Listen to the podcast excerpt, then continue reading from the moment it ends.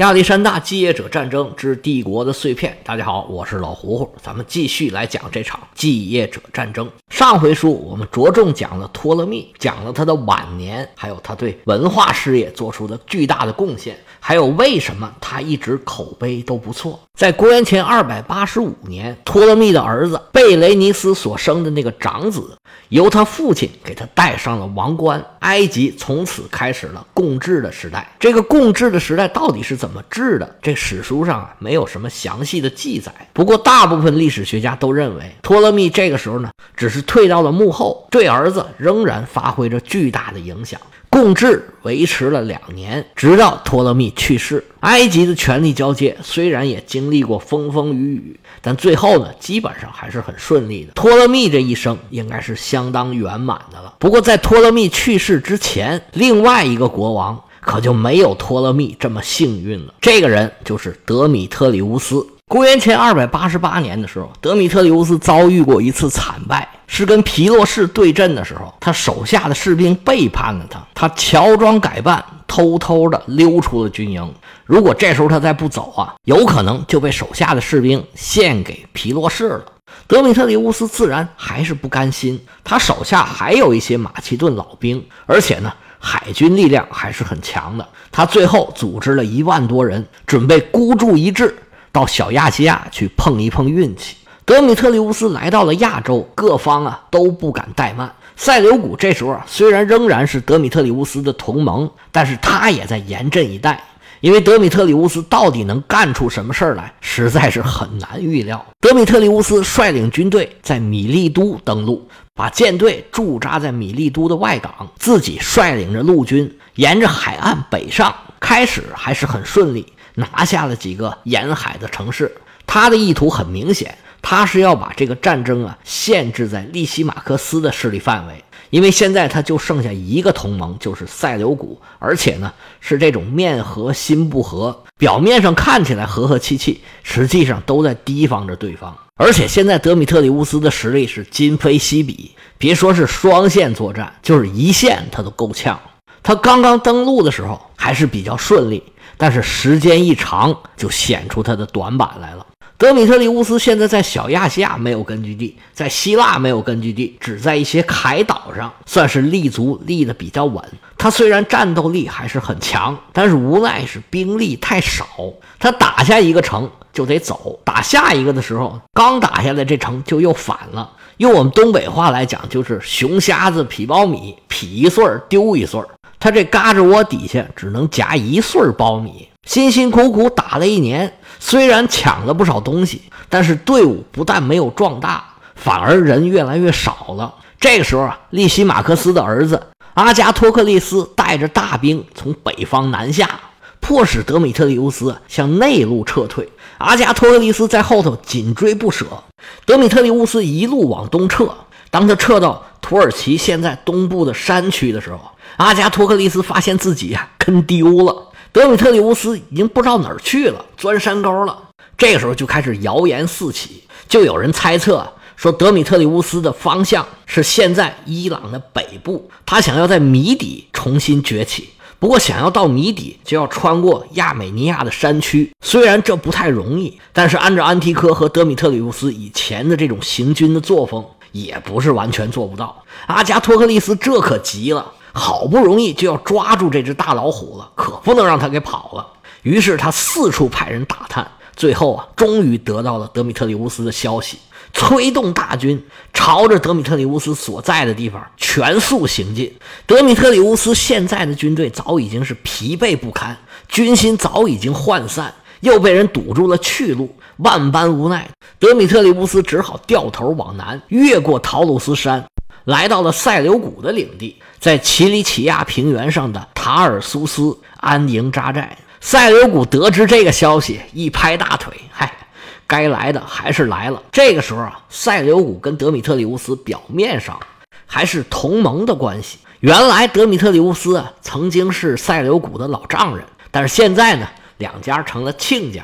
德米特里乌斯现在是人生低谷，他可不想得罪塞琉古，于是呢，他就给塞琉古写了一封信。信上说呀：“哎呀，不好意思，我到了你的地盘上呢，因为我手下的士兵呢要吃要喝，所以抢了当地人不少东西。哎呀，不好意思，给你添麻烦了。而且呢，我这次来的匆忙，也没带什么礼物，也没有事先通知你，非常的不好意思。那我现在这个境况呢？哎呀，你肯定已经知道了。我希望你能念在亲戚关系还有我们同盟的这个份上，能帮我一把。塞琉古之前得知德米特里乌斯来到亚洲，他的想法呢，只要你不来我这儿就行。你在德米特里乌斯那儿怎么闹怎么折腾，这我都不管。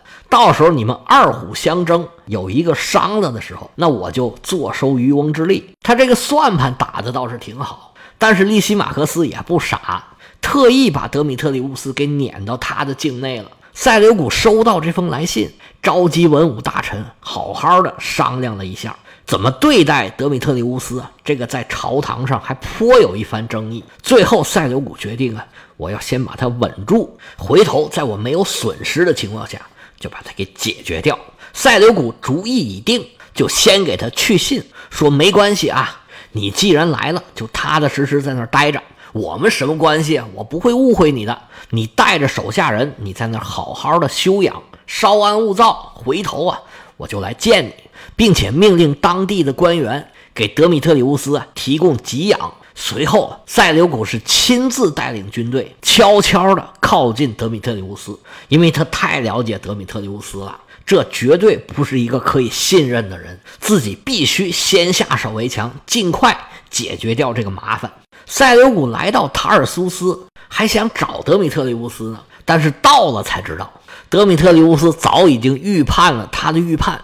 带着自己的队伍钻了山沟了。塞琉古了解他，他也了解塞琉古，都是千年的狐狸，谁也骗不了谁。德米特里乌斯虽然在山里头，但是这也不是久居之地，他还是想办法啊，要跟塞琉古要个好条件。他的使者就跟塞琉古提出来说：“我现在啊，早已然是无欲无求，我手下呀也只有两三千人了，对你造不成任何威胁。你大人有大量，你就放我走吧。”我德米特里乌斯随后呢，就去一个偏僻地方当一个部落之主，了此余生，你就成全我吧。塞琉古一听这条件，他都笑出声来了。你当我是三岁孩子啊？你德米特里乌斯是什么人？我会不知道吗？这样吧，我给你安排一个地方，你就在那儿过冬。你德米特里乌斯呢，需要交出几位手下的大将到我这儿啊，我好好跟他们盘桓盘桓。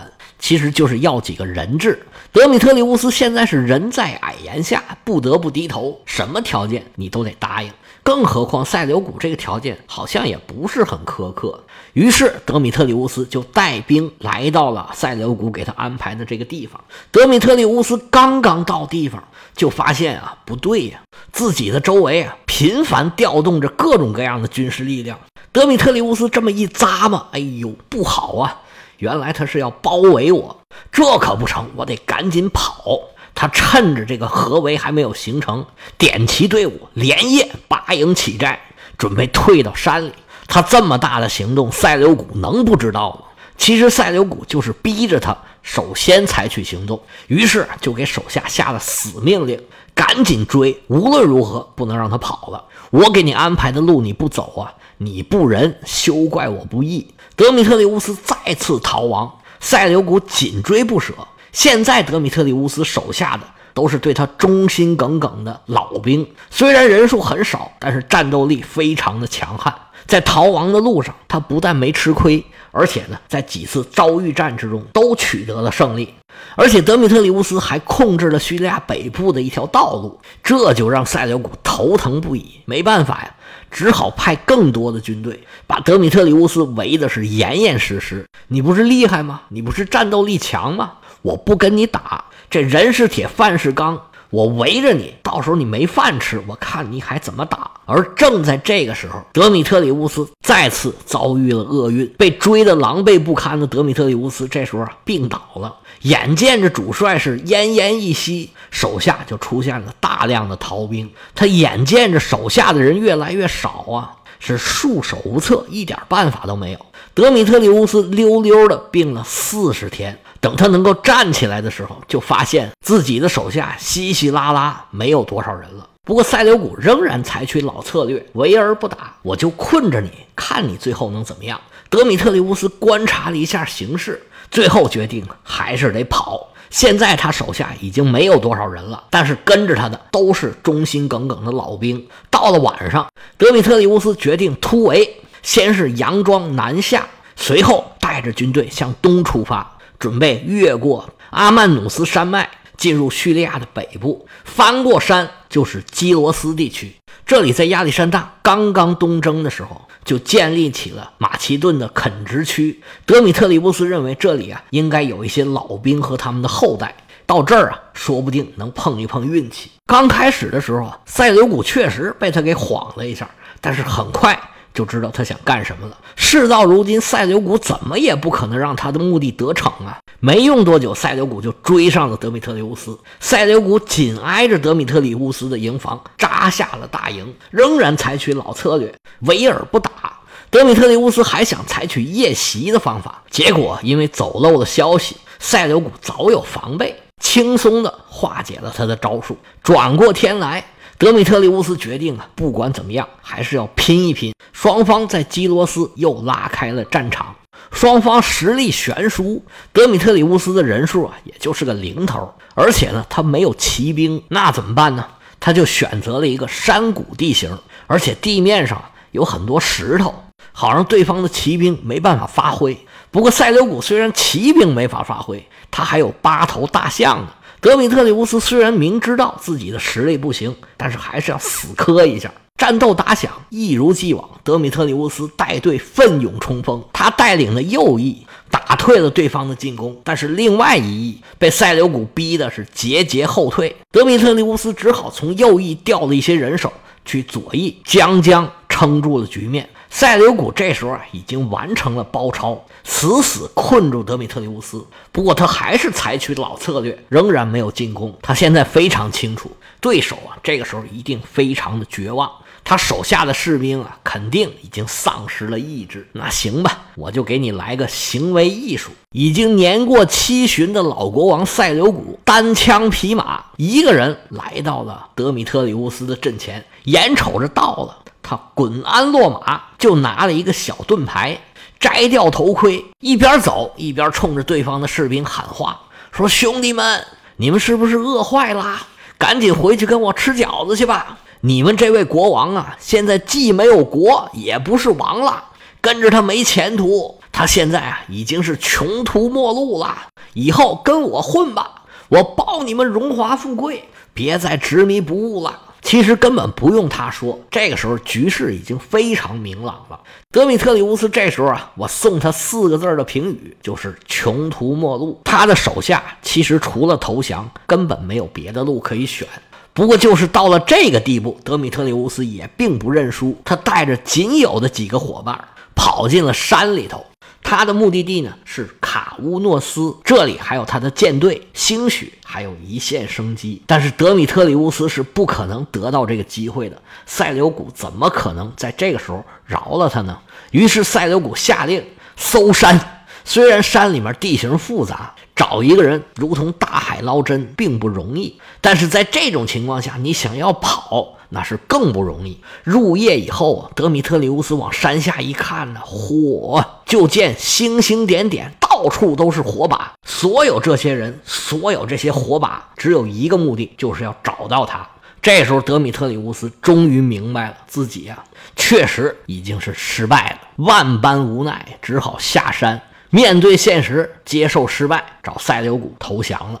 塞琉古抓住德米特里乌斯啊，对他很客气，虽然没有放了他，但是也并没有杀了他。这个时候啊，塞琉古的首都已经设在了刚刚建好的新城，叫安条克，这是他父亲的名字，也是他儿子的名字。现在仍然是一个很重要的城市，是土耳其的安塔基亚。这个城市后来发展的很大。是罗马帝国的三大城市之一。当时的三大城市，首先当然是罗马，随后就是亚历山德里亚和安条克。那这个城市就是塞琉古所建，而且是用他父亲的名字来命名的。以后讲罗马史的时候，我们会反复的提到这个城市。塞琉古现在一般就在安条克待着，那他就把德米特里乌斯监禁在安条克旁边的一个城堡里头。虽然好吃好喝好招待。但是就是不让你走。当时利西马克斯是对他恨之入骨，打算出重金让塞琉古杀掉他。塞琉古没答应，哈，我没钱嘛？我不缺你这点钱。不过德米特里乌斯的儿子安提克二世也向塞琉古提出了很高的价码，想要赎回父亲。塞琉古同样也没答应。好可怜呐！风云一世的德米特里乌斯，最后这几年啊，就在监狱里面度过了。据说最后这几年，他天天在那借酒浇愁，身体状况也是每况愈下。最后几年之后，死在监狱里头了。具体是几年呢？各种史料啊，说法不一。不过这个时候呢，他已经没有办法影响历史的走向了。这也应该是他每天借酒浇愁的原因吧。德米特里乌斯一生威风八面，纵横天下，最后落得这么一个下场，也难免令人唏嘘。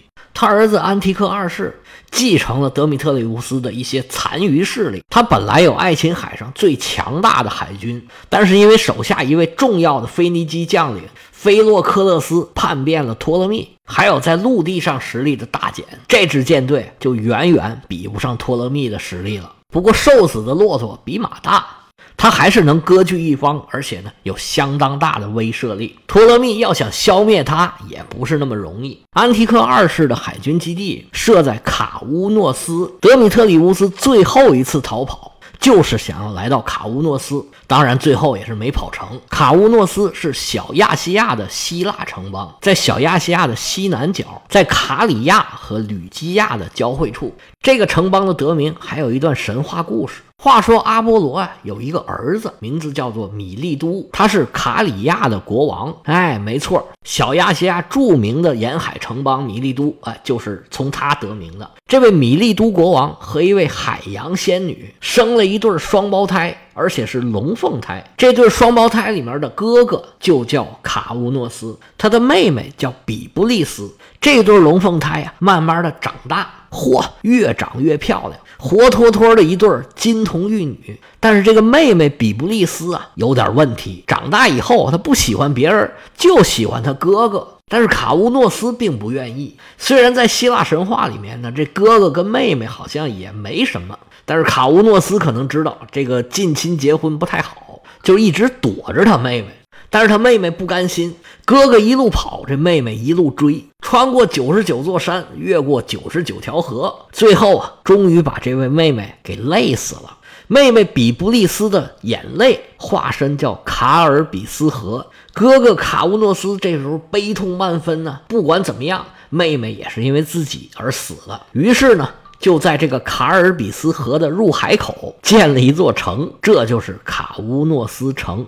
所以希腊人也很有意思，纪念自己死去妹妹的方式，竟然是建一座城，而且这个城呢是用自己的名字命名的。这个不知道又跟他妹妹到底有什么关系？这个神话呢跟我们内容没什么关系，就是正好赶上了。简单的讲一下这个城市有关的神话故事。希腊神话的故事太多了。无论你顺着哪条线讲，其实都很难把它讲完。以后讲到有关的，我正好要是知道，我就把这个神话给讲一下。